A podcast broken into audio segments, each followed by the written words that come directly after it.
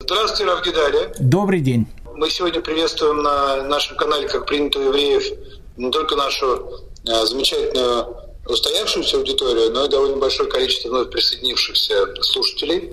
Надеюсь, что э, мы сможем э, сегодня продолжить э, радовать э, наших э, регулярных слушателей и укрепим в э, интересе к каналу и вновь присоединившихся.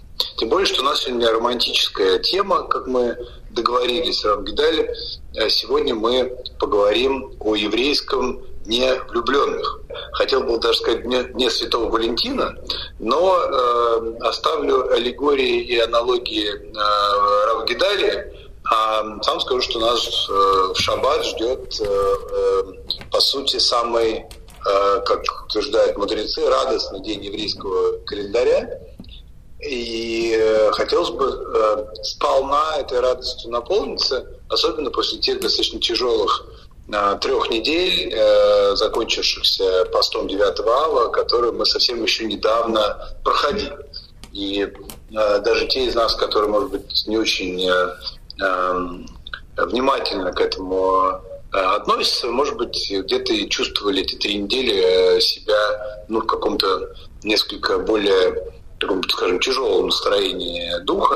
Для многих, э, которых я знаю, людей, они отмечают это в, за эти три недели, какую-то большую раздражительность, большую воинственность, если угодно, большую так, какую-то реактивность, чем обычно. Но, к счастью, и это прошло. Вот, и мы, наоборот, стремительно продвигаемся к прямо обратному качеству э, дней еврейского календаря. Давайте, как, как нас учил уже классик э, советской литературы, э, узнаем, как нам правильно встретить и весело провести, и это радостное событие. Равгидари, вам слово. Добрый день, дорогие друзья. Ну, давайте начнем э, с убийства очередного Деда Мороза. Э, потому что Действительно, э, действительно, у нас 15 ава, мы его будем отмечать в ближайшую субботу. И в современном Израиле, э, как принято не совсем даже у евреев, как принято у израильтян, э, день 15 ава отмечается, ну, плюс-минус так же, как отмечает во всем мире 14 февраля. С сердечками, цветами, с романтическими ужинами, ну и так дальше. С рок-фестивалями до недавнего времени на Тивериадском озере когда там собиралось огромное э, количество и молодежи, и э, девочек, и мальчиков, и юношей, и вот они делали палатки, и, в общем, отмечали э, День Святого Валентина, который в Израиле называется 15 ава. Так вот, тут я хочу сразу начать с убийства очередной сказки, начиная с, со Дня влюбленных, потому что, знаете, если начать говорить о Дне Святого Валентина, 14 февраля, у него такая такая, знаете, есть э, волчий такой оскал. Я, кстати, не шучу, потому что День Святого Валентина напрямую связан с волком, и поэтому я думаю, что если современным израильтянам это рассказать, э, э, сердечки, они будут меньше друг другу посылать, плюс как минимум надо понять, что это за сердечки, которые вошли в моду викторианской Англии, и теперь везде и лайки, и, в общем, там сердечко, почему бы не подарить. Так, два-три слова, это моя моя любимая такая тема, э, меня может сюда занести, но я постараюсь остановиться, потому что иногда смотришь какие-то вещи, э, видишь, люди радуются, но э, если бы они знали причину радости, я думаю, не было бы такой большой радости, сердечки и так дальше. Вот, допустим, 15 мы называем День влюбленных. Да, понятно, что это калька 14 февраля, Дня Святого Валентина. Кто такой Святой Валентин, вообще непонятно. Есть там несколько версий. Говорят, что это был там римский легионер, там кого-то, который там женил какие-то пары, есть еще какая-то точка зрения, Валентин римский и так дальше. Но это все, как у нас на латыни называется халуймос. А, на самом деле, э, День Святого Валентина – это праздник, который назывался Лупикарии. Лупикарии – это чисто, э, чисто римский праздник. Вообще слово лупус – это волк. Поэтому я и сказал, День Святого Валентина э, связан с волчьим оскалом. Так что, так что Лупикария э, один из самых любимых римских праздников, который проходил всегда 14 февраля, э, заключался он в следующем. Я думаю, что многим из молодежи на Тивериадском озере, наверное, это тоже понравилось бы. Около холма Паладина, э, Паладинского холма в Риме, была специальная пещера, где, по преданию, волчица Лупус, она вскормила Рема и Ромула, основателей Рима. И вот 14 февраля там приносили в жертву быков и собак, а, мясо сжигали, а из кожи делали такие специальные э, ремешки. А потом, а, значит, молодые люди, которые сжигали все эту вот э, гринписовскую фауну, раздевались до гола, начинали бегать голые по Риму. И самое главное было этим ремешком э, ударить какую-то женщину. И считалось, что если ее ударить этим ремешком, у нее обязательно в скором времени родится ребенок. Э, так было в начале, а потом римские женщины поняли о том, что, ну, если мужики, прошу прощения, голые бегают, почему бы им голыми не бегать?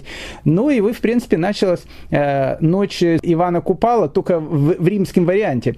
Бегали голые дяди за голыми тетями и били их, значит, этими ремешками. Римлянам праздник нравился ну, до безобразия. Просто, они просто обожали этот праздник. И, и, и причем, что интересно, отмечали его даже тогда, когда Рим стал христианским. Еще более того, в 476 году Римская империя пала под ударами варваров, там Рим уже там захватили, уже даже нет Римской империи. Но Лупикарии продолжали отмечать с крестиками, с епископами, я не знаю, как это все происходило, пока папа, который звали Геласи I, в 494 году решил, что с, с лупикариями надо заканчивать. А, а как заканчивать? Ну, как-то... Ведь есть же спрос надо его как-то удовлетворять. Э, и он скажет, ну, как бы голыми бегать теперь не будем, но давайте, говорит, мы 14 февраля сделаем э, праздником таких вот влюбленных. А, ну и назвали его День Святого Валентина. Так что э, история этого потрясающего праздника идет в истории, значит, Лупикариев, Сердечки, кстати, опять же, э, э, если мы говорим, как принято в современном Израиле, дарят друг другу сердечки. Это еще более худший такой вариант. Вообще сердечки, если вы посмотрите, он, э, это вообще не сердечки. Сердце выглядит по-другому. Он очень напоминает лист плюща. Э, и не случайно, потому что в Древней Греции обычно дома, э, в которых еврею не принято заходить, не очень хорошие места. У них как раз символ был вот как раз такой вот лист плюща. А в Древнем Риме очень было ну, развито и очень популярно такое средство, которое называлось сильфиум. Сильфиум его делали из разных видов Э, там, трав и так дальше, считал, что это противозачаточное средство такое. Многие римляне им пользовались, поэтому, когда кто-то хотел кого-то пригласить э, на какое-то не очень кошерное свидание, э, в Древнем Риме было принято присылать бумажку, на котором рисовали вот этот лист плюща, который потом в викторианской Англии превратился в сердечко, э, и который так э, любят люди 14 февраля отмечать. Ну и, ну и Бог с ним пускай отмечает, но в Израиле э, у евреев так не принято отмечать 15 ава, э, и не связан он ни с волками, ни с сердечками, ни с, лиш, э, с листьями плюща и ни с сильфиумом, э, этим непонятным растением. А 15 ава э, у евреев действительно как-то связано с любовью, э, но с другой стороны, это странный праздник, потому что написано в Талмуде, что не было у евреев таких праздников, э, как 15 ава и Йом-Кипур. И написано, что это самые веселые праздничные даты. Но как бы с 15 ава еще можно понять, Йом-Кипур, день суда, судный день, как, какая связь там с 15 ава. А оказывается, что самое что ни на есть прямая. И, кстати, если мы сейчас поймем с вами, э, в честь чего празднуется 15 ава, мы поймем, как у евреев принято э, веселиться, и как у евреев принято делать себе э, хорошее настроение. Идея 15 ава, она зародилась еще в пустыне – И с чем она связана? А связана она вот с каким событием. Всем известно, а может кому-то неизвестно, но плюс-минус, я думаю, знают об этом все. Когда евреи должны были зайти в землю Израиля, они послали разведчиков, пришли разведчики и сказали, что землю это очень сложно будет захватить, люди начали плакать.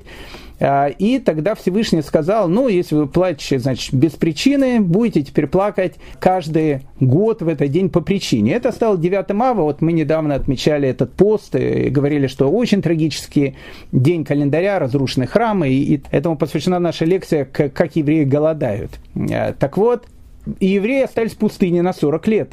И каждый год умирало определенное количество людей, потому что было известно, что в землю Израиля э, не войдет то поколение в возрасте от 20 лет и старше, которое вышло из Египта. И вот каждый год на протяжении э, этих 30, почти что 9 лет, умирали люди. И вот 40 год. 40 год, когда евреи должны вот-вот войти в землю Израиля.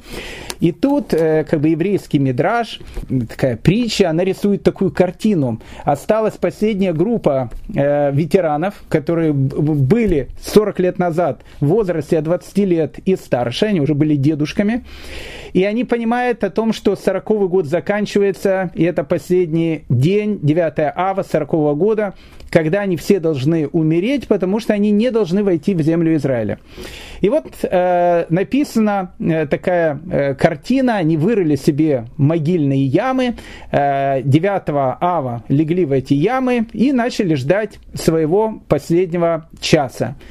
А последний час не наступал. Прошло 9 ава, все живы, 10 ава, 11 ава, 12 ава, 13 ава. И э, евреи, которые должны были умереть, они, конечно, с одной стороны радуются, но с другой стороны они понимают, что такое не может быть, потому что Всевышний скажет, что умрут все, кто вышел тогда из Египта, и войдет только новое поколение. И они подумали о том, что они перепутали с календарем. И вот 15 ава, а для всех наших э, слушателей я хочу сказать, что евреи живут по лунному календарю, а по лунному календарю 15 число любого лунного месяца – это день полной луны, полнолуния.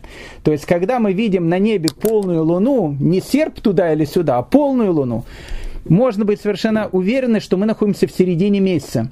И вдруг евреи увидели эту полную луну, и они поняли, что действительно 9 ава прошло, и они остались живы, и они выжили вот это вот последнее поколение. И они так обрадовались, что с этого дня 15 ава стала э, таким праздничным днем. Это первая причина радости 15 ава. Поэтому урок номер один у евреев, э, почему евреи радуются, э, как у евреев принято радоваться.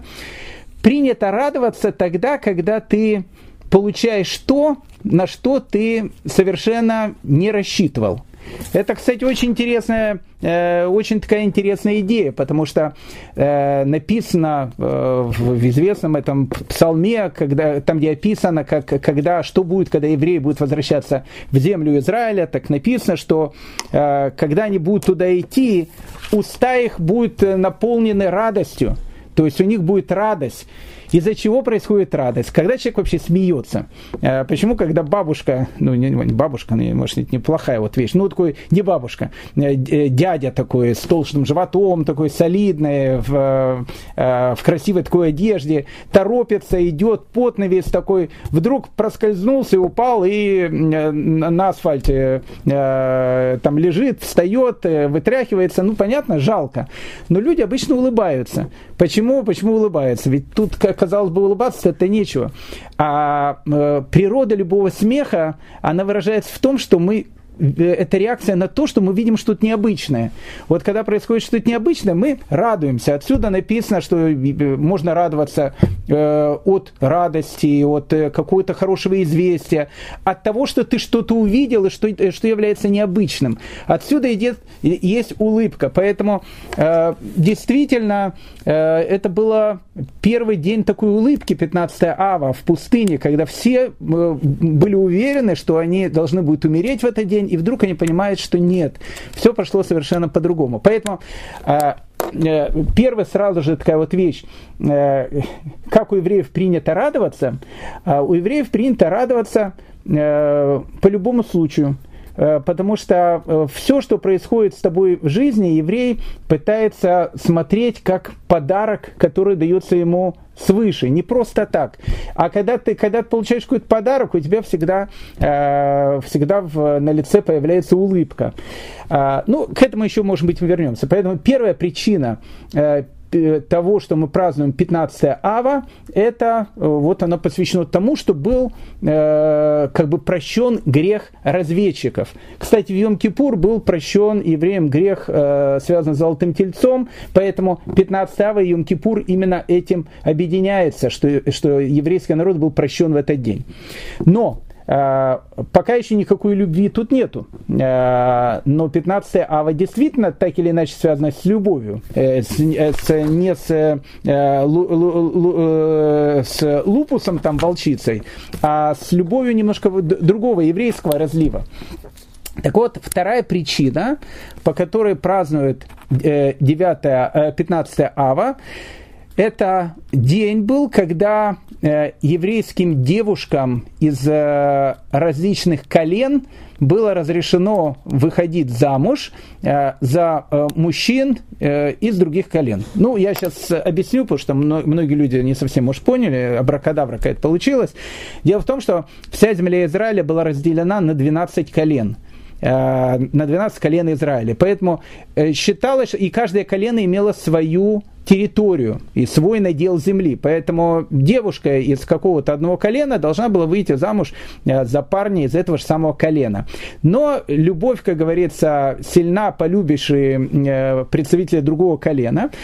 Поэтому э, именно в этот день э, мудрецы разрешили девушкам, э, там связано это было с дочерями, дочерями с, с, с Лавхатой, не, не буду сейчас входить в эту тематику, но было разрешено девушкам из одного колена жениться, выходить замуж, точнее, за ребят из другого колена. Это тоже было сделано 15 ава. 15 ава колено Бениамина, а, в котором был довольно э, большая проблема, потому что там было несколько трагических событий, которые были в эпоху судей. И получилось так, что мужчин в колене Вениамина Э, как бы было много, а девушек было очень-очень мало. Там была первая такая э, демографическая проблема. И, и тогда именно разрешили э, представителям колена Вениамина, вот этим молодым ребятам, э, выходить замуж э, за э, девушек из других колен, и тем самым колено Вениамина, она, в общем, э, э, осталась э, жива-здорова, и, в общем, все, все у нее было тоже нормально. Это еще одна причина, э, которая была 9 ава. Также 15 э, ава. Также 15 ава это действительно такой праздничный день, потому что во время правления последнего израильского царя а, э, земля Израиля была разделена на два царства, на Иудею э, со столицей в Иерусалиме и на Израильское царство со столицей в Шамроне. Так вот, Э, последний двадцатый израильский царь, которого звали Оша бен Эйла, он отменил запрет который существовал на протяжении нескольких столетий, в котором говорилось о том, что представителям Израильского царства запрещалось идти в Иерусалим – а, потому что Иудея это было как бы э, враждебное государство. Не хочешь сравнивать Украина и Россия. С одной стороны, народ-то братский, как говорит Владимир Владимирович, но отношение между двумя царствами было не очень хорошим. Так вот, 20-й израильский царь, который звали Оша бен Эйла, э, отменяет эти вещи и говорит, э, не будем спорить, наш этот полуостров, не наш полуостров. Иерусалим, говорит, это наш общий город, и любой человек может туда идти. Поэтому это тоже было Э, таким очень-очень радостным событием. Э, еще 15 ава, но пока мы еще к любви не, не подходим, сейчас мы к ней подойдем. Еще 15 ава Э, это был день, когда в Иерусалимский храм э, э, прекращали носить дрова. Дело в том, что в Иерусалимском храме постоянно были жертвоприношения, и должны были быть дрова, на которых будут эти жертвоприношения сделаны. И было принято, что дрова носят до 15 ава. Кстати, почему, я я скажу, знаете, этот день очень радостный, но с такой грустинкой, во всяком случае у меня, потому что с 15 ава, в принципе, евреи друг друга начинают уже поздравлять с Новым годом, хотя Новый год будет еще через полтора месяца. Для меня Новый год, это, знаете, работа, осень, ну, в общем, как бы лето закончилось. И вот 15 ава написано, уже идет такая подготовка к новогодним праздникам, которые у евреев будет осенью, мы будем об этом говорить, Рошашана, Йом-Кипур, Сукот и так дальше.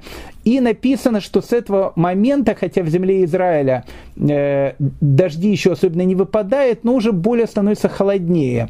И э, в дровах э, могут появиться всякие жучки. А в, в дровах не может быть жучков, поэтому их нужно собирать именно в сухое время года. Поэтому до 15 ава это действительно лето-лето такое. И приносили Э, приносили дрова. А вот теперь подходим э, к любви. Э, и, это действительно э, такая вот вещь, которая как-то связана с 15 ава. Написано, что 15 ава было принято, что девушки одевались в белые одеяния, причем эти белые одеяния, они должны были одалживать друг у друга, Э, и, и у всех они должны были быть одинаковые. Кстати, это очень интересная такая вещь. Э, мы говорили уже о том, как принято у евреев жениться и выходить замуж. А, знаете, вот эта вот тонкость, она везде есть в еврейском мировоззрении, чтобы только не обидеть другого человека. Вот э, если люди когда-то видели э, еврейские обручальные кольца, они, с одной стороны, ну, точно такие же, как и у, и, и у всех остальных. Золотое колечко и так дальше. Еврейский мужчина кольца не носят, а, а еврейские женщины носят. А, опять же, я имею в виду в, в, в традиционном, в религиозном мире. Так вот, а, к этому кольцу есть одно очень важное требование. Это кольцо должно быть без всяких камушков, без всяких там каких-то супер-пупер украшений, простое золотое колечко. Почему? Для того, чтобы одна невеста Э, ну, скажем так, не было более в таком выигрышном положении, чем другая невеста. Потому что одной невесте подарят э, супер какое-то бриллиантовое кольцо, а вторая бедная, у нее ну, не будет такого подарка. Поэтому каждая еврейская невеста должна чувствовать себя одинаково. И в, в еврейском взгляде на мир это очень важная такая вещь. Поэтому, когда написано, что еврейские девушки, они начинали, значит, э, крутить хороводы, мы сейчас поговорим, что это имеется в виду, в белых одеждах. Э, белые одежды нужно было одалживать друг у друга, и они должны были быть простые белые одежды. Для чего? Для того, чтобы э, дочка какого-то еврея с Рублевки и дочка какого-то еврея с Ажмеринки, они не чувствовали э, какую-то разницу. Все должны быть одинаковы. Каждая еврейская невеста, она красива. Поэтому и одежда одинакова. Э, причем написано, что эти одежды нужно было перед этим окунать в микву специальный еврейский ритуальный бассейн. Кстати, с чем это опять же связано? Я не буду входить в эту тематику. А, связано это с законами ритуальной чистоты. А, поэтому считалось, что одни девушки, они из более таких религиозных семей, и у них э, одежда будет, безусловно, ритуально чистая, а другие девушки из менее религиозных семей, и непонятно, насколько ритуально чистая будет одежда. Так для того, чтобы одну невесту не выделять перед другими невестами, сказали так, в ритуальный бассейн окунают всю одежду, чтобы опять не было никакого отличия между невестами. Это из более известной семьи, это из менее известной семьи, из более религиозной, менее религиозной. Каждая еврейская невеста, она прекрасна по-своему и не должна отличаться друг от друга. И вот девушки, так написано, во всяком случае, в Мишне, э, в, в Талмуде, начинали в виноградниках водить хороводы. Э, это довольно странная вещь, потому что евреев мы, э, как говорили, это только сабинянки там водили хороводы, и, и римляне там начали красить, так началась история Рима. У евреев так не принято. У евреев, мы говорили, есть понятие шедуха, сватовства, то есть у нас нет такой хороводы, и выбери меня, выбери меня. Поэтому э, нужно понять, что имелось в виду тогда. Но написано, что девушки водили хороводы, и пели специальные песни, которые, которые, в которых есть тоже очень важная такая э, мысль, которые говорили, не смотри на внешность, э, а смотри на сердца. На самом деле э, это те слова, которые, которые говорится в книге Мишлей, э, э, книге притчи царя Соломона, э, там, где э, каждую субботу еврейский муж обычно этот гимн поет своей жене, э, в которой написано «Гевеля Йофи» – красота, она подобна дуновению, она подобна э, пару на морозе. То есть сегодня есть, завтра нету. А вот но доброе сердце, оно остается постоянно. И вот они крутили хоровод и пели же еврейским женихам, как правильно надо выбирать невесту. Не смотри на внешность, а, а смотри на доброе сердце, потому что внешность, она с годами э, тускнеет, а вот доброе сердце, оно всегда остается. И э, написано, что каждая из девушек, так написано в Талмуде, пела свою песню. Э, красивые девушки э, пели, ну, смотрите еще и на красоту, потому что невеста должна быть красивая. А девушки, которые были не очень красивые, но из очень таких известных семей, говорили, не смотрите на красоту, а смотрите на хорошую семью, из которой идет девушка. А девушки, которые были и не очень красивые, и из не очень таких, э, э, скажем так, состоятельных семей, они говорили, что вот они как раз и пели эту песню, что не смотрите на все вот эти вот вещи, а смотрите на то сердце, которое есть у твоей избранницы, которая будет с тобой э, всегда. И написано, что вот 15 Ава у евреев всегда было, из-за того, что так написано, происходили эти вещи, было всегда принято, что в этот момент, э, с этого момента как раз и начинали делать сватовство. Причем в Израиле, э, я хочу сказать, это день э, совершенно действительно сумасшедший, потому что многие хотя с 14 э, февраля он никак не связан э, с Днем Святого Валентина, но, но так как все-таки любовная тематика в этом дне есть, принято делать свадьбы, поэтому на 15 ава э, зал в Израиле заказать невозможно. То есть это возможно сделать, если ты это будешь там э, за год его заказывать. Потому что все хотят и религиозные, и нерелигиозные э, сделать, безусловно, свадьбу 15 ава. Потому что оно, опять же, связано с э, вот этой вот тематикой, которая, которая есть. Поэтому э, 15 ава является ли это день влюбленных? Наверное, нет, так как это принято в европейской культуре. Но это является днем надежды э, и днем, э, когда человек должен посмотреть на что-то и увидеть то, что, может, простым взглядом не увидишь. Э, и когда ты вот увидишь вот это вот внутреннее, то, что не, не увидено простым взглядом, ты откроешь для себя что-то необычное и новое. А когда ты увидишь это необычное новое, у тебя на, на э, твоих устах появится улыбка. А улыбка э, это самая главная вот такая вот еврейская черта. Поэтому 15 ава это день надежды, э, день действительно, когда э, начинает и принято создавать семьи, но и в первую очередь это день радости. Радость э, от тех событий, которые произошли именно э, в этот день. Поэтому э, это вот в двух словах то, что будет отмечать евреи в эту субботу. Равгидаля, а кто постановил, что именно 15 ава есть такой праздничный радостный день?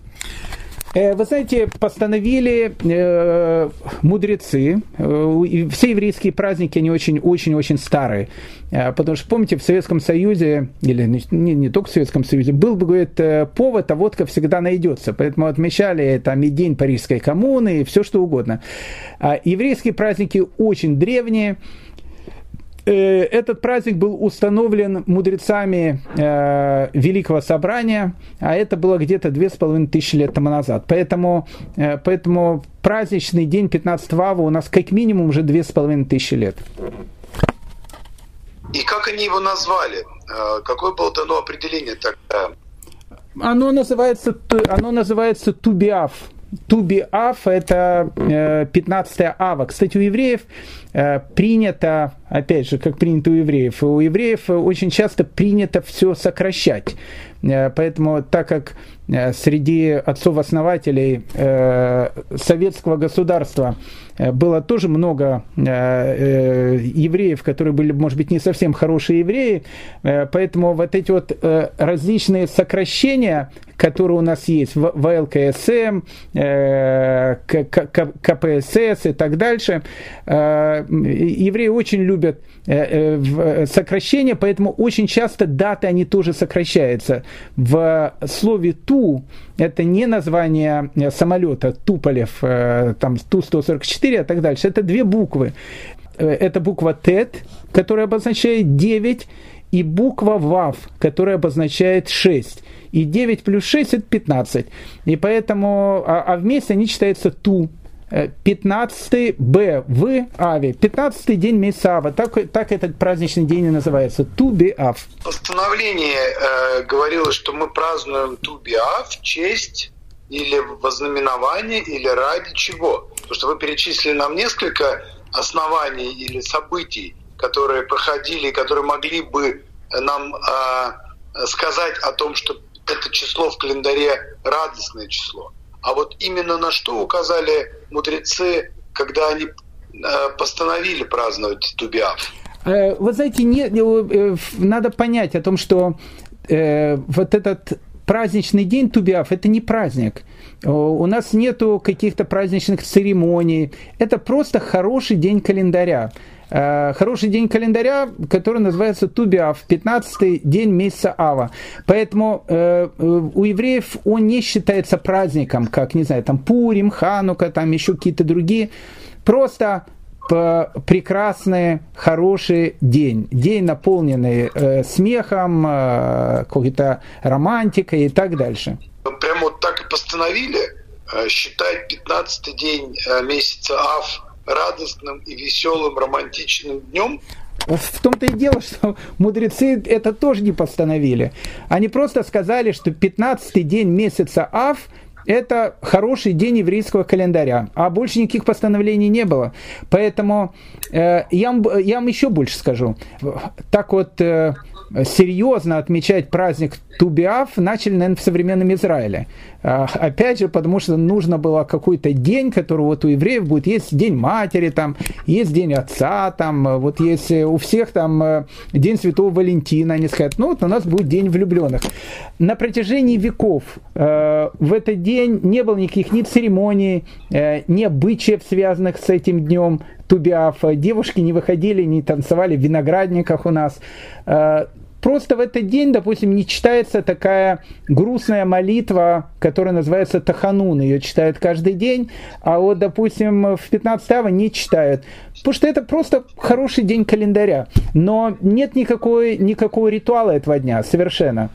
Я слышал о том, что вообще середина каждого месяца лунного это э, такие позитив, с точки зрения иудаизма, позитивные дни в календаре.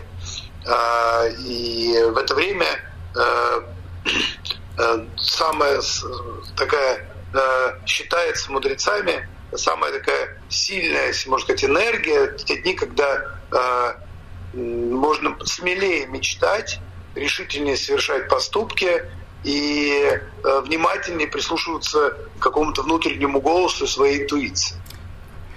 Это, это действительно так. И я, я вам объясню почему.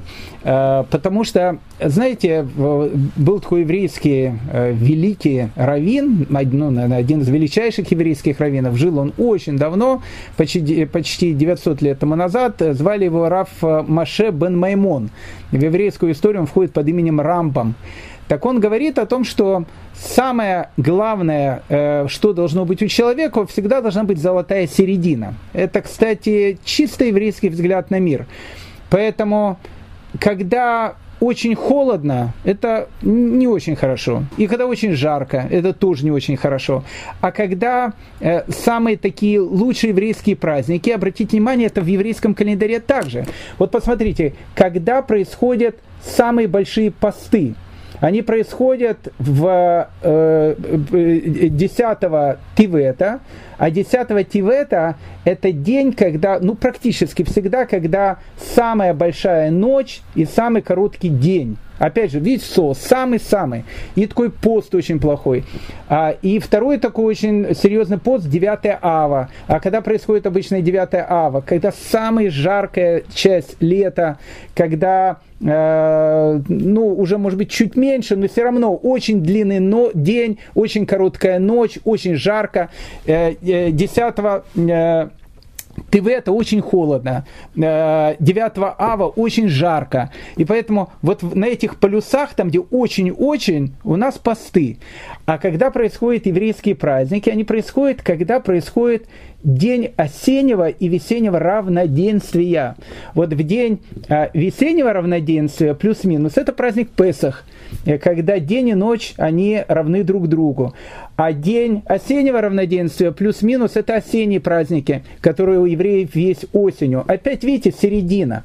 Поэтому, э, когда середина месяца, это полная луна. Она и не маленькая, ни в одну сторону, ни в другую сторону. Она полная, она совершенная. Она вот, вот такая вот средняя. Поэтому, если вы обратите внимание, практически все еврейские праздники, ну, кроме, наверное, Шавуота, они все приходят на середину месяца, а, потому что это с этим связано. То есть еврей всегда ищет золотую середину. Так принято у евреев.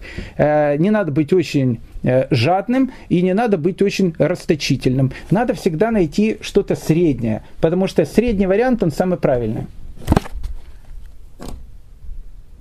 Равгидалия, как мы Э, отмечаем Тубиав? Э, какие-то особенности застолья, какие-то блюда, э, какие-то особые рассказы, песни? Ну, как веселиться-то будем? Ну, веселиться, опять же, в, в Тубиав нету, нет, нет как таковых обычаев. А, если мы говорим о э, дне, когда евреи вот действительно вот так вот радуются, радуются, радуются, ну, не знаю, это может быть там праздник Пурим, э, там, где действительно застолье, радость, единственный день в году, когда евреи могут выпить. Вообще евреи особенно не пьют, а вот на Пурим даже можно выпить. А, в Тубиаф этого нету. А, и знаете, я думаю, что идея этого праздника, она как раз э, в другом. Знаете, когда у меня была свадьба, много лет тому назад, я еще женился в прошлом тысячелетии, в конце прошлого тысячелетия. Так вот, э, у меня на свадьбе было человек 200. И я помню, у нас э, на столе было одна, может быть, или две бутылки э, спиртного. Была, я помню, одна бутылка водки – и, по-моему, была одна бутылка вина. И это не из-за, не из-за того, что было какое-то жмотство, мы как-то экономили на этом. Не знаю, как-то было принято в той ешиве, где я занимался, что там не особенно разливали какие-то спиртные напитки. Э, и вот когда пришли э, мои нерелигиозные родственники из Израиля, а свадьба у меня была очень веселая, очень веселая, они сказали, мы никогда не думали, что человек так может веселиться, не выпив. Э, вот так, понимаете, вот идея Тубиава, это как раз и есть эта вот идея, потому что это праздник надежды, это праздник улыбки, это праздник, э, это праздник где-то, может быть, и любви. Поэтому э, каждому дается возможность отметить этот праздник так, как он считает правильно.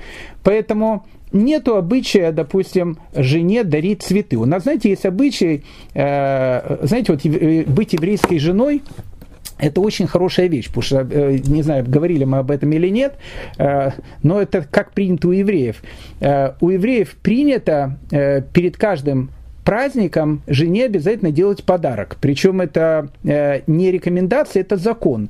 Э, и иногда жены, когда не получают подарок, если они еще религиозные очень, подходят к мужьям, говорят, ну, что ты, ты как-то, можешь уже и свинину начнешь кушать, там, как, э, а что это, ну, ну, ты не соблюдающий человек, где подарок жене? Поэтому э, это такие обязательные подарки. Э, принято у еврея э, в каждую пятницу перед началом шаббата купить букет цветов и с этим букетом цветов тоже прийти домой и тоже вручить э, их жене. Может быть, это входит уже в какой-то ритуал, потому жена сразу ставит их в вазу, и перед началом шаббата в вазе всегда есть цветы. Поэтому э, еврейские жены, их мужья, э, э, ну, радуют этими вещами каждую неделю. Поэтому, ну, придумай на Тубиав что-то такое необычное, э, сделай какую-то радость для своей жены, для своих детей. Сделай этот день радостным, потому что э, это день, когда, э, когда свершилось невозможное. Либо возьми и сделай в этот день то, что у тебя никогда не получалось, а ты скажи, никогда не получалось, а сейчас получится.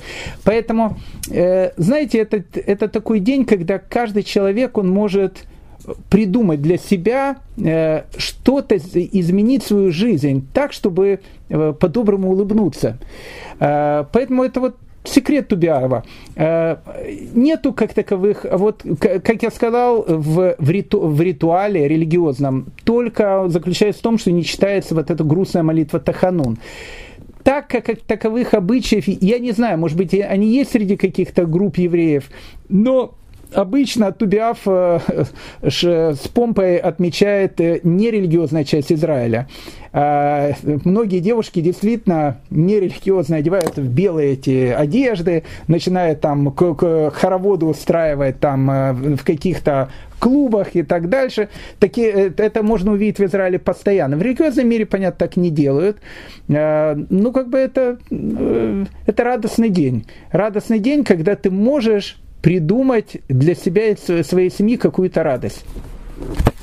А можем ли мы а, сделать заключение о том, что эм, если попытаться обобщить а, и ответить на вопрос, как принято у евреев радоваться, то прежде всего принято радоваться не из-за чего-то, а потому что просто так в радости и надо жить. И надо уметь искать радость внутри, а не рефлекторно благодаря тому, что что-то сегодня такое в материальном мире э, радостное произошло. Абсолютно точно. Обратите вот внимание, знаете, евреи, наверное, ну, может, не единственный народ, но у евреев это, э, ну, очень принято, как принято у евреев. У евреев друг другу принято рассказывать еврейские анекдоты. Причем, э, когда президент Российской Федерации Владимир Владимирович Путин рассказывает еврейский очередной анекдот, э, и еврей никогда на это не обижается, наоборот, он радуется и смеется, потому что евреи любят шутить э, шутить друг над другом. И, и это никогда не, если это добрая шутка, это никогда не, не воспринимается как какая-то форма оскорбления. А я вам скажу почему. А, ведь э, идея, как принято у евреев радоваться. Вот вы сейчас, в принципе, сказали, как принято у евреев радоваться. Знаете, в Торе написано э, вот в последней пятой книге Пятикнижия, которая называется «Второзаконие, дворим», там э, приводятся очень сильные проклятия, которые э, э, постигнут народ Израиля, если вот он не пойдет по тому пути, по которому должен э, пойти. И дальше написана основная причина всех этих проклятий. И написана потрясающая вещь. Написано, потому что вы не служили вашему Богу в радости. В радости. Когда, что, что является причиной хорошего настроения? Причиной хорошего настроения является то, когда ну, помните, как э, э этот известный каббалист Раф Лукашкин, э, когда у него там его этот э, Хеврута и невеста спрашивала, когда люди, говорит, песню поют там. Э, он говорит, в бане поют. Он говорит, нет, поют, говорит, когда они радостны когда они счастливы. Так вот, э, состояние счастья, что значит, почему не служили Богу в радости? Вот это, кстати, секрет еврейской радости. Грусть э, считается одним из самых серьезных грехов, которые есть у, у еврея. Грусть. Грусть – это то, что отделяет человека от Всевышнего.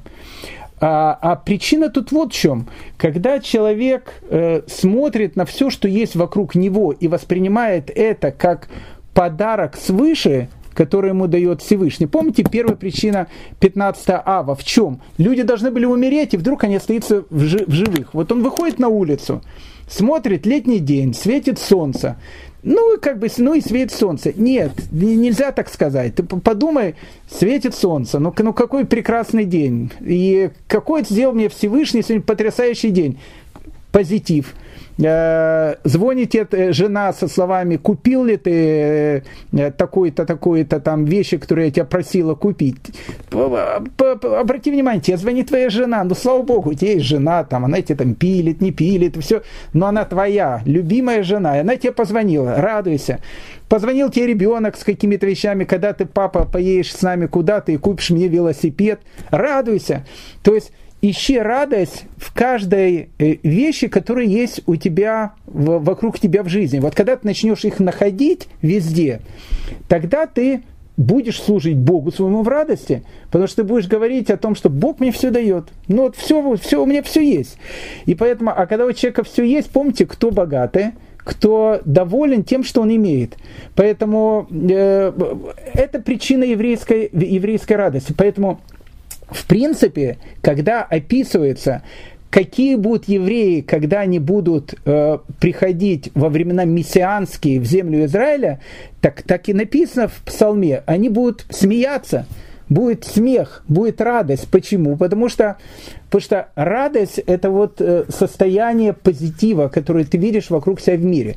Поэтому, э, как принято у евреев радоваться, э, у евреев принято находить в, в, в себе, в окружающем мире, везде все, что есть, позитив – и вот если человек так живет, он тогда будет служить Богу в радости.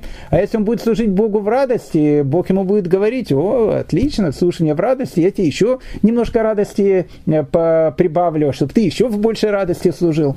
Поэтому э, для евреев радоваться это в принципе, это в принципе один из смыслов жизни.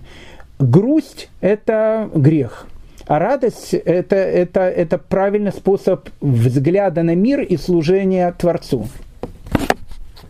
Ну, для евреев еще очень важна тема э, свободы. Ну, мы, наши слушатели знают о том, как э, в еврейском мировоззрении все едино и все переплетено, и у всего общий единый корень.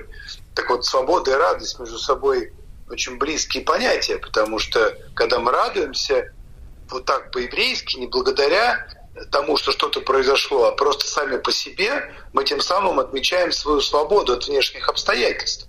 А, и это делает тебя э, э, сильным, это делает тебя величественным, делает тебя где-то похожим на Бога, потому что ты не, чувствуешь себя независящим от э, никаких событий, ты будешь радостен, по определению своему, э, э, находя э, повод для этого где-то глубоко внутри. Ну да, можно, так сказать, просто посмотреть на любое событие или на любое явление вокруг себя в материальности и постараться найти в нем основания для радости. Но если подумать, то по сути мы просто будем извлекать радость из самого сути своего существования.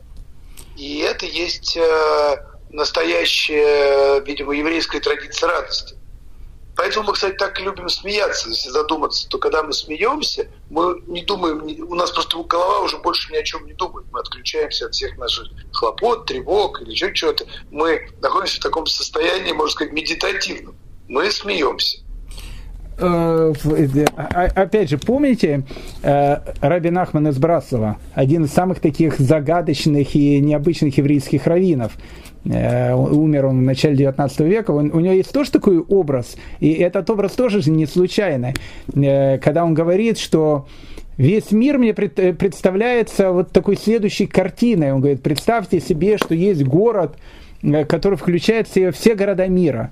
И, и представьте себе, что есть улица, которая включает в себя все улицы мира. И представьте, что на этой улице есть дом, в который включает в себя все дома мира. И представьте себе, что в этом доме есть квартира, которая включает в себя все квартиры мира.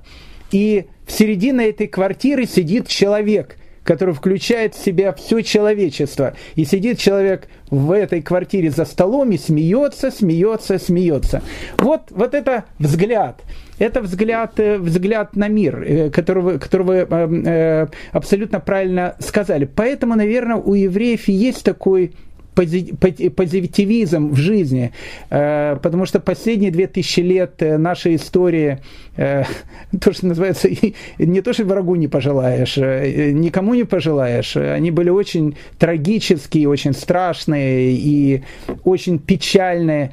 Но несмотря на это, несмотря на это, вот радостный взгляд на жизнь, позитивный взгляд на жизнь у евреев оставался всегда. Даже в самые-самые страшные такие вещи.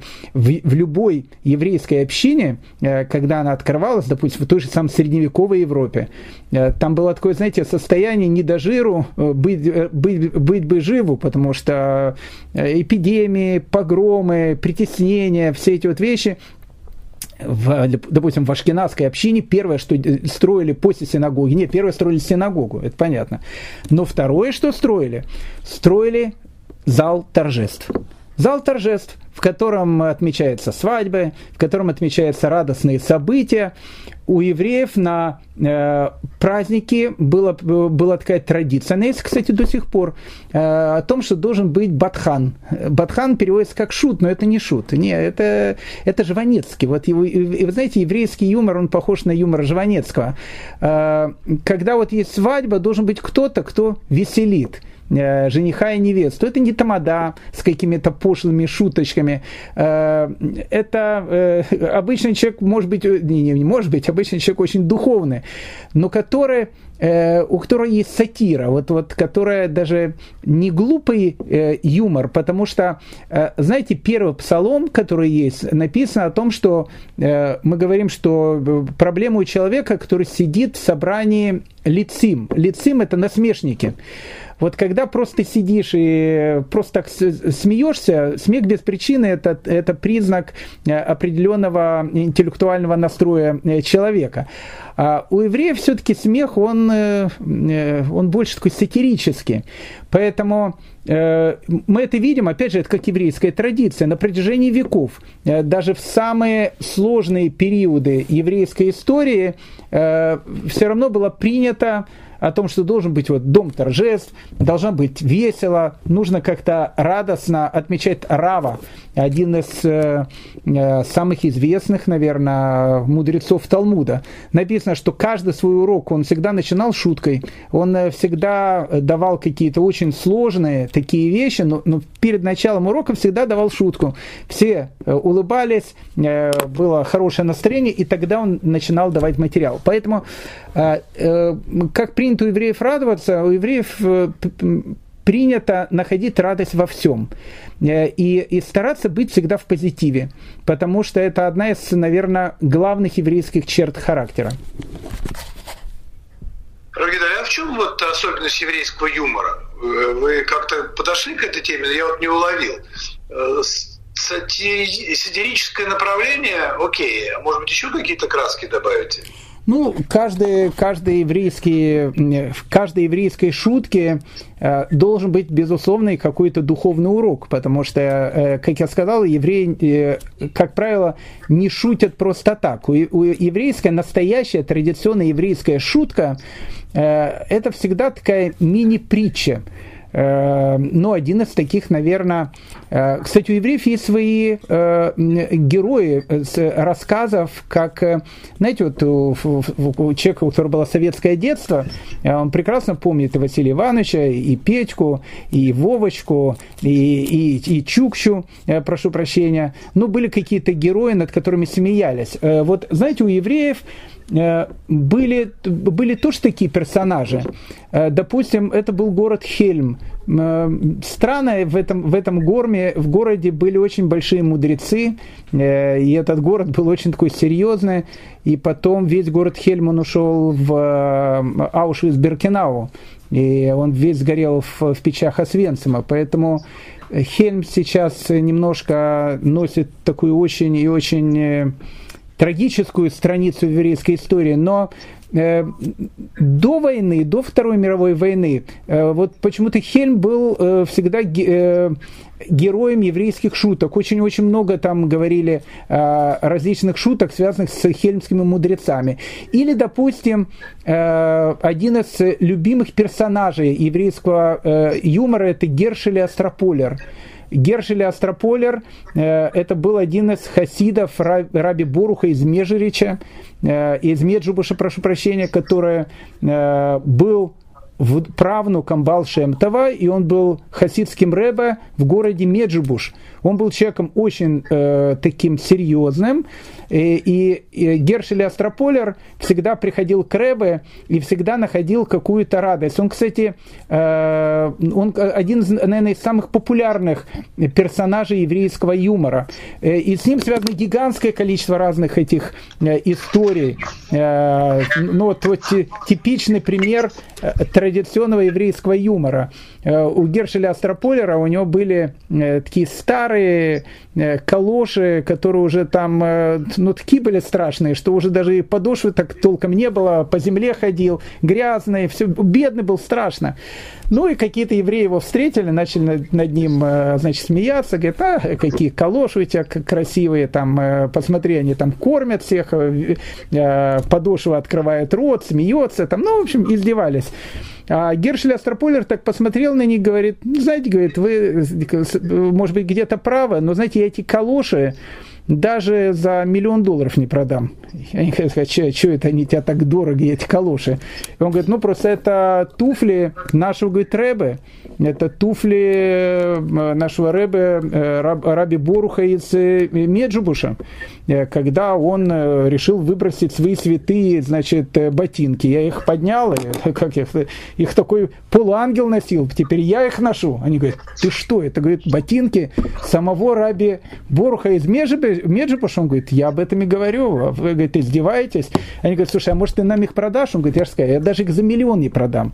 И они начали ему там говорить цены какие-то, и в конце концов он продал их за какие-то гигантские деньги пришел, пришел домой босяком, и жена ему говорит, ты что, что ты босяком пришел? Где твои калоши? Он говорит, знаешь, говорит, всегда, говорит, можно, если есть наглость, на наглость всегда надо отвечать шуткой. А теперь у нас, говорит, есть много денег, я к себе и новые ботинки куплю, и те что-то хорошее куплю. Видишь, говорит, можно, говорит, даже старые ботинки как-то продать таким образом. Вот это вот типичный, э, типичная такая вот вещь э, еврейского юмора. С одной стороны, шутка, с другой стороны, она высмеивает какой человеческий порог. Или, допустим, написано, что раб Гершель из Астрополера был настолько бедным, что однажды они спали с женой, и в дом вошли воры. И жена ему сказала, говорит, Гершели, ты послушай, говорит, воры пришли. Он говорит, тихо, не вспугни их. Может, говорит, они уйдут и что-то свое забудут у нас дома. То есть, э, то есть понимаете, это вот, э, это, э, это вот типичная, типичная вот такая вот вещь, когда смеются над беднотой. Да, да, да, они бедные, но вот можно продать туфли, сказать, что это туфли самого Раби Боруха из Меджибуша. Э, это типичный, э, типичный вот такой вот еврейский, он не злой, никогда не злой, никогда в нем нету каких-то э, некрасивых слов. Это всегда маленькая мини-притча мини-притча, от которой человек улыбается, ему смешно, но, но с другой стороны он выходит с каким-то, с каким-то уроком для себя. В принципе, вот так принято у евреев улыбаться. А есть какие-то свидетельства того, что именно так э, евреи шутили, именно так вот э, э, стремились улыбаться и во времена первого храма, например? То есть э, еще, э, как э, вы не любите говорить, во времена до нашей эры? Ну, конечно, есть. В Талмуде у известного Э, Таны, которого звали Раби Мейер Балянес, э, те, те люди, которые э, приезжают на, в город Тверю, они многие посещают могилу этого великого человека, Раби Мейер Баланес. Баланес – чудотворец. У него была одна из самых э, таких необычных жен. Все жены необычные.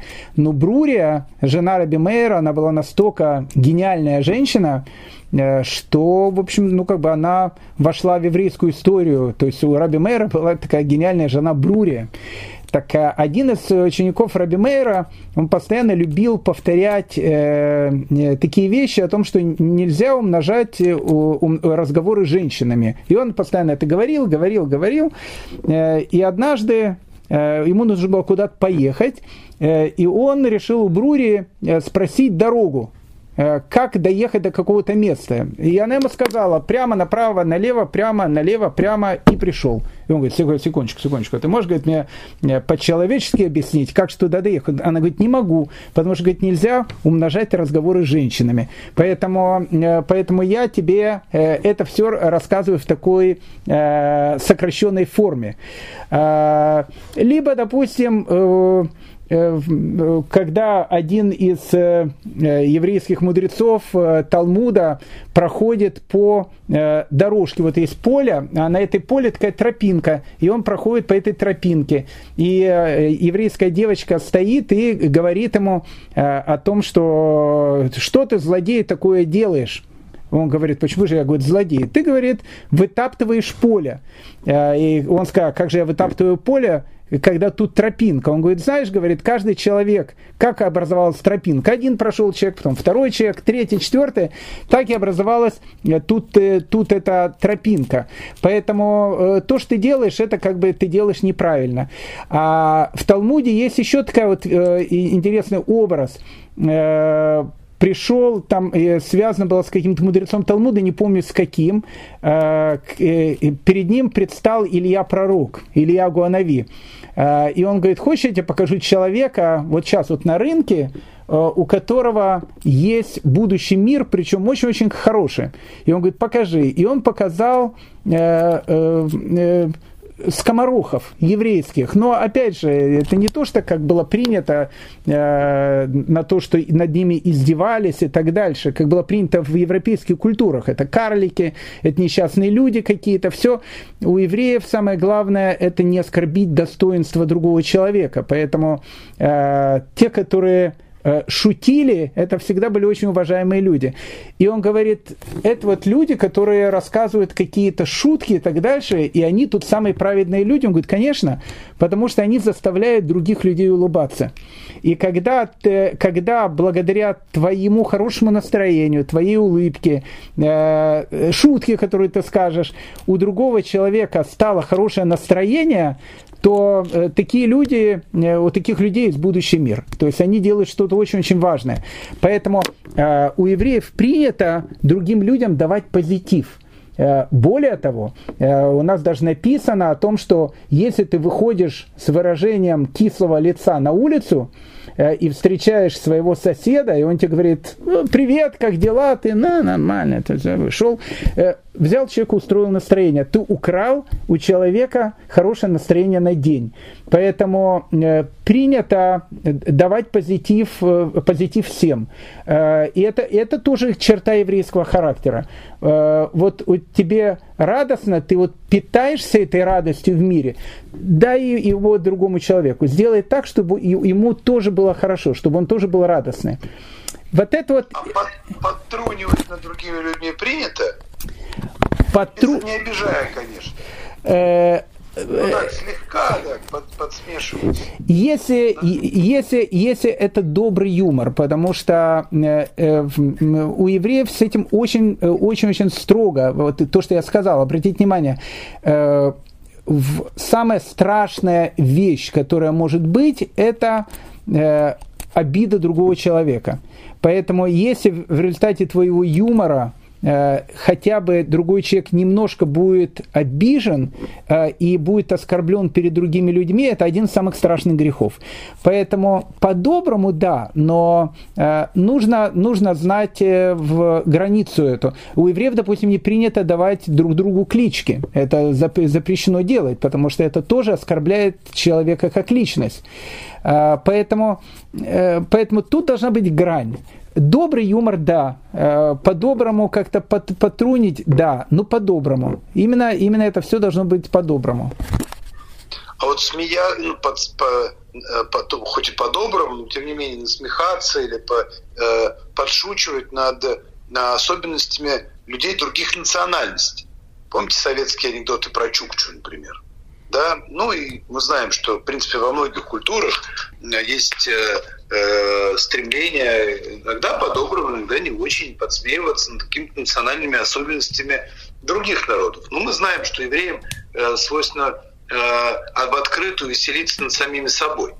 Вот. Э, и мы, в принципе, хорошо относимся, когда по-доброму над нами шутят и другие народы. А вот нам, евреям, у нас принято веселиться или немножко, как сказать, чуть-чуть улыбаться, подтрунивать над особенностями других народов. Вы знаете, вы знаете, нет, этого нету в еврейской культуре, потому что э, все сосредоточено на, на самих себе. То есть э, опять же, может быть, есть то, что я не знаю какие-то вещи, но, но как правило, в еврейском фольклоре э, нету каких-то героев, представителей других народов. Э, даже если евреи там над кем-то шутят, они опять же шутят над э, жителями города Хельм, но не над поляками, а над евреями, которые там живут. Нет, в принципе, в, опять же, в еврейском юморе принято шутить над собой, потому что э, это, кстати, тоже черта еврейского характера. Э, если ты хочешь изменить весь мир, э, начни его изменять самого себя.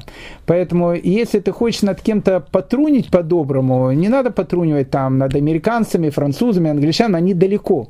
Э, начни с себя. То есть, поэтому в, в, в еврейской культуре э, такого нет. В, в более современных, может быть, анекдотах, не традиционных, там э, могут быть различные там анекдоты там, э, про, и, про и, и равина, и там, не знаю, там, про священника или еще что-то. Там, любимый анекдот Владимира Владимировича, когда э, там, э, человек постоянно приходит к, к равину и постоянно задает ему какие-то вопросы, и равин надоедает, он говорит, знаешь что, говорит, иди, говорит, крестись. Он говорит, а зачем? Потому что, говорит, будешь молочить, морочить голову потом попу. Ну, то есть, э, э, это, э, я думаю, что это более новые такие формы еврейского фольклора. Это не традиционный еврейский фольклор. В традиционном еврейском фольклоре как правило, шутка, она еще раз мини какая-то урок, мини-притча, может где-то сатира немножко, но над собой. Не принято, опять же, не принято шутить над другими. Равгидали. А вот э, какое отношение, может, чуть расширительный вопрос, но тем не менее, ведь мы знаем, что э, э, еврейский народ подарил уже там, в 19-20 веке э, человечеству много э, сатириков, комиков, писателей, э, светских писателей, которые писали э, юмористическую, сатирическую литературу, Э, ну, в общем, стендап, комедианство, новая сравнительно форма э, э, театрального, можно сказать, театрального, немножко эстрадного искусства. Это тоже очень, очень еврейская, если так можно сказать, тема, да, так сказать, много евреев, стенда, успешных стендап-комедиантов.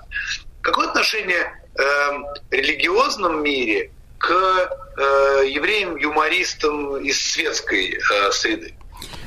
но иногда довольно критическое, потому что, опять же, э, как, как я сказал, э, в, в еврейском законе одна из самых страшных вещей, которая есть, это обида кого-то другого. Поэтому э, если стендапер, то, что называется, или кто-то подшучивает над кем-то, Э,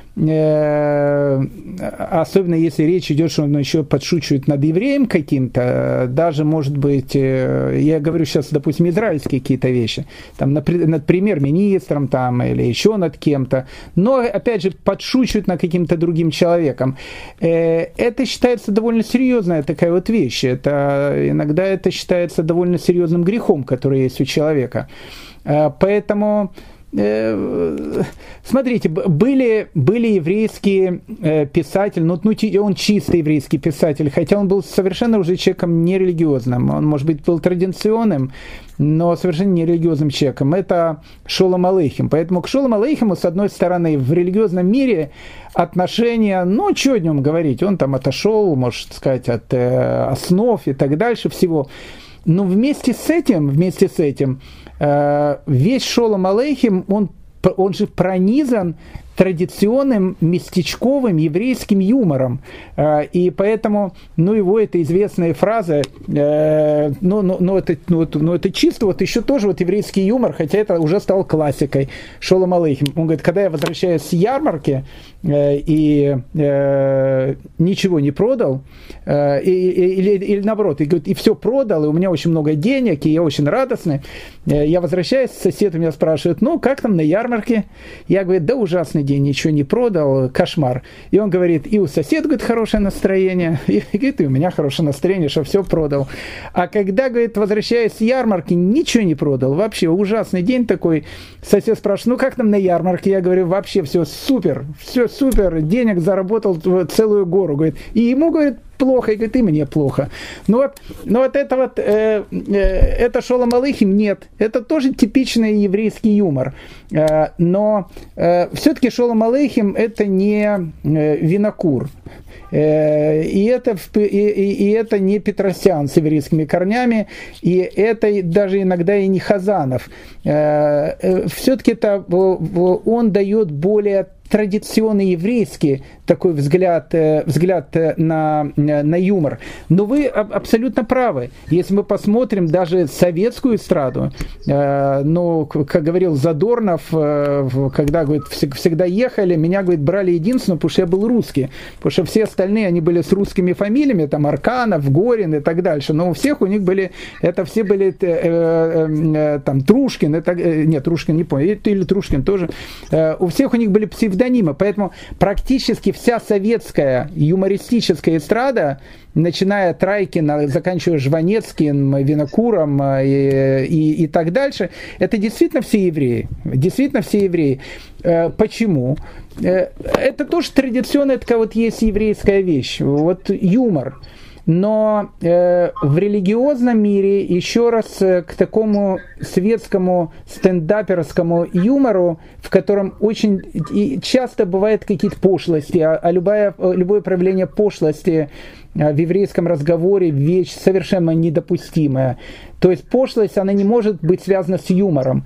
Э, поэтому э, шутки тоже называются ниже пояса. Это, это вообще, то есть это как бы, это совершенно что-то нееврейское. Поэтому Э, в еврейском мире есть свои шутники, есть свои книги э, еврейских религиозных анекдотов.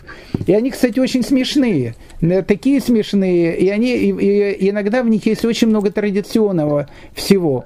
Но этот юмор без пошлости и без каких-то вещей.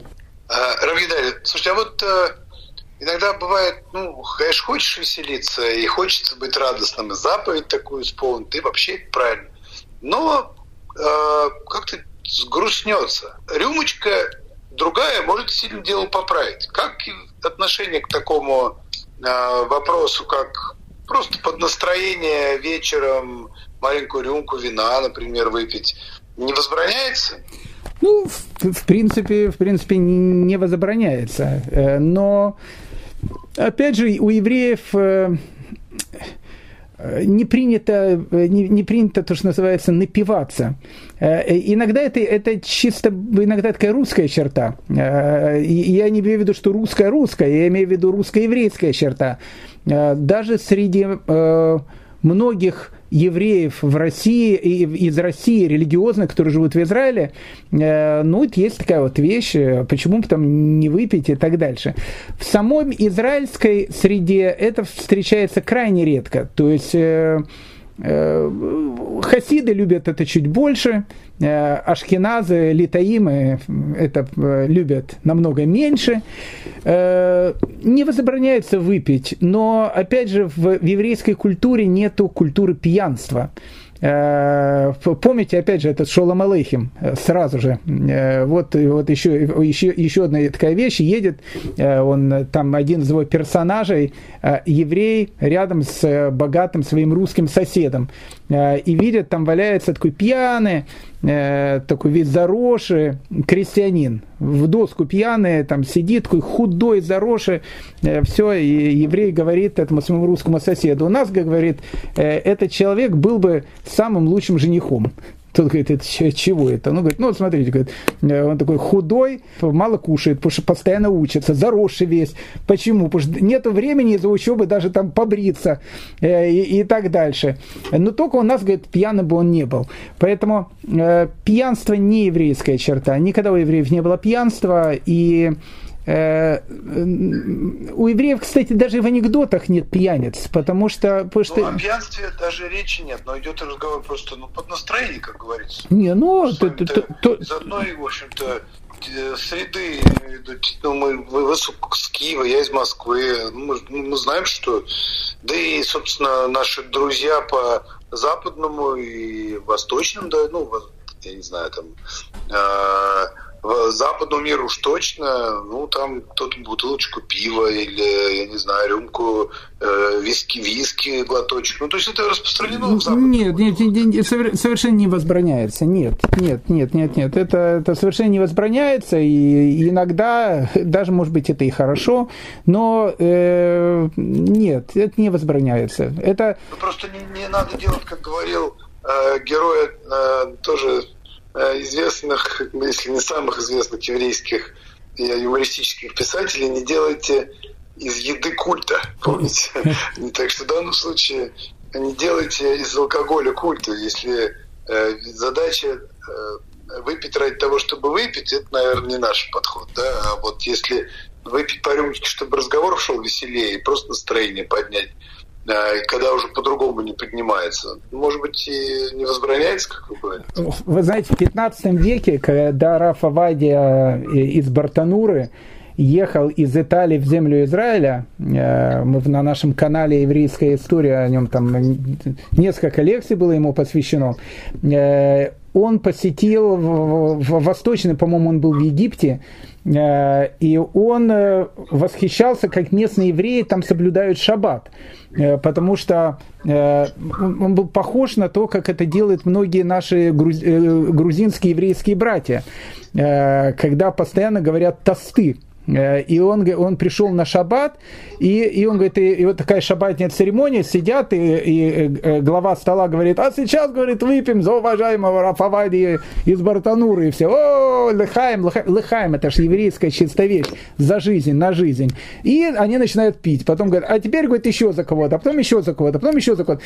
И Рафавади из Бартануры говорит, мы, говорит, сидели и пили, пили, пили, пили, Э, весь шаббат. И он говорит, я думал, как же, что это за шаббат? Ну, говорит, но самое, говорит, интересное, что когда, говорит, мы встали из-за стола, никто из нас не был пьян. Э, мы видим, что э, даже сам Рафа Вади из Бартанура пишет, что, что были такие вещи. Поэтому не, не возбраняется.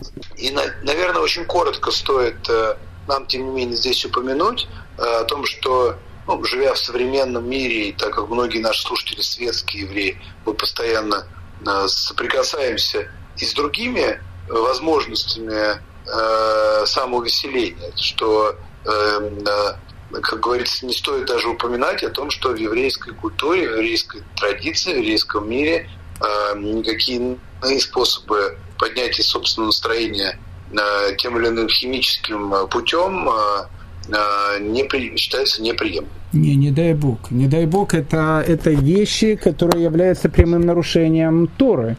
Э, то есть любая вещь, которая может повредить здоровью человека, это нарушение э, одной из самых серьезных заповедей. Это, об этом даже не говорят.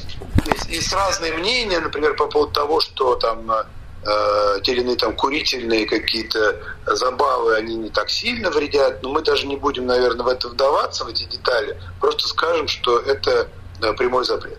Это прямой запрет, и он, э, ну, как бы в иудаизме даже, он, ну, как бы, да, тут нет альтернативы никакой.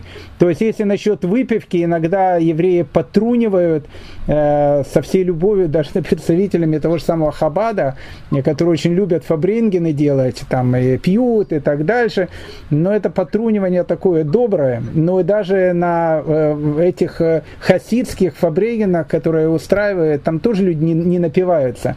Они говорят, как на идыше говорят, немножечко вы, обисало, немножко выпить для, для симхи, э, для радости. Немножко для радости. Поэтому нет, это не возбраняется. Но, понятно, традиционным способом.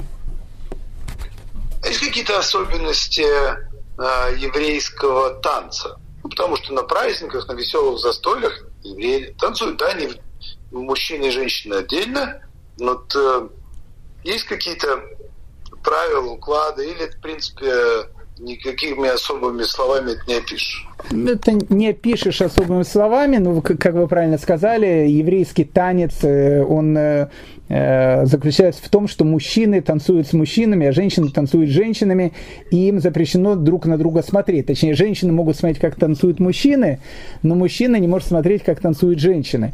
Поэтому чисто еврейский танец, мы уже говорили когда-то об этом, точно так же, как и еврейская музыка. Это традиционно э, идет из культуры тех народов, среди которых живут евреи. Поэтому очень часто среди хасидов э, вы найдете элементы казачка, такого ну, типичные вот эти вот элементы чисто украинского, белорусского народного танца. А, допустим, у евреев Кавказа вы очень часто найдете чисто такую лезгинку, э, и вам скажут, вы что, это чисто еврейский такой танец. Э, у евреев Востока вы очень часто найдете, но чисто такой э, арабский вид танца. Самый такой большой танец, ну, когда евреи танцуют. Евреи обычно танцуют на свадьбах. Но на свадьбах, да, на, на свадьбах принято даже не то, что танцевать. На, на свадьбах принято веселить жениха и невесту. Поэтому э, тут, да, на традиционной еврейской свадьбе вы увидите еврейских жонглеров. Э, обычно э, таким жонглером может стать даже какой-то очень уважаемый раввин. Вдруг вы увидите, э, что он для того, чтобы веселить жениха и невесту, начнет жонглировать чем-то. Э, принято устраивать какие-то на еврейских религиозных свадьбах какие-то представления, кувырки какие-то, еще что-то. Все это, опять же, э, весь этот танец предназначен, чтобы веселить жениха и невесту. Потому что так, так просто редко танцуют. Но сказать, что он вот конкретно еврейский, ну да, наверное, сейчас еврейский, так же, как и еврейская музыка, но вы найдете в нем элементы э, тех народов, среди которых евреи жили. Но евреи любят танцевать. Очень, очень. Евреи, евреи очень любят танцевать. Э, и, э, знаете, я, может, когда-то рассказывал, э, у меня очень не получается танцевать. Я как-то танцую, у меня очень хороший слух, но я танцую совершенно не в ритм. И всегда восхищался евреями, у которых так красиво получается там и танцевать, и пританцовывать, и кружиться. А у меня все как-то не очень получалось. И я обычно на свадьбах так вот сижу за столом с важным видом таким, ну, как бы такой Равгдаля сидит, он, вы, вы, значит, танцуете, а я, значит, буду думать о вечном. И, и, и один раз ко мне подошел один серьезный раввин, э, это была свадьба одного из моих учеников, и он мне подошел, говорит, Равгдаль, а чуть-чуть вы не танцуете? Я говорю, знаете, я говорю, я не очень э, как-то, у меня это получается. Я когда танцую, как не в ритм у меня это как-то выходит. И он говорит, слушай, никогда не думал, что у вас такая э, зашкаливающая форма гавы. Гава – это такая гордыня. И я как так, я говорю, а почему тут гордыня? Даже немножко так, э, а почему тут гордыня? И он говорит, ну, слушайте, ну, на свадьбе люди танцуют ради кого? Они танцуют ради того, чтобы создать хорошие отношения жениху. А, а, а вы вместо этого сидите за столом. Э, для, для того, чтобы э, на вас кто-то вдруг не посмотрел и не сказал, вот посмотрите, как Равгдаля э, танцует как медведь.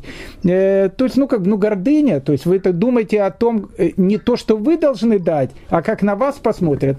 С этого момента, я вам скажу, я на, на свадьбах теперь самый главный танцор. Мне не в такт это выходит, конечно, но везде танцую. Любят танцевать, любят танцевать, но, но опять же танцуют на э, свадьбе, бармицва, ну и, наверное, и все. Но где еще танцуют? У нас нету там э, всяких дискотек и, и так дальше. Но на таких вещах, да, танцуют сильно. Равгидали, э, мне кажется, удалась наша сегодняшняя беседа. Э, очень важные уроки э, перед нами. Э, урок того, что надо просто радоваться жизни, радовать других – создавать настроение, как э, говорится по-английски, no matter what. Просто так. Потому что мы живем. И в этом уже есть э, и уже, как сказать, это альфа и Z, э, или A и Z всего, что можно сказать. С этого начинается, этим заканчивается. Не надо никаких других поводов. Э, э, слава Богу, что есть этот повод для жизни и радости.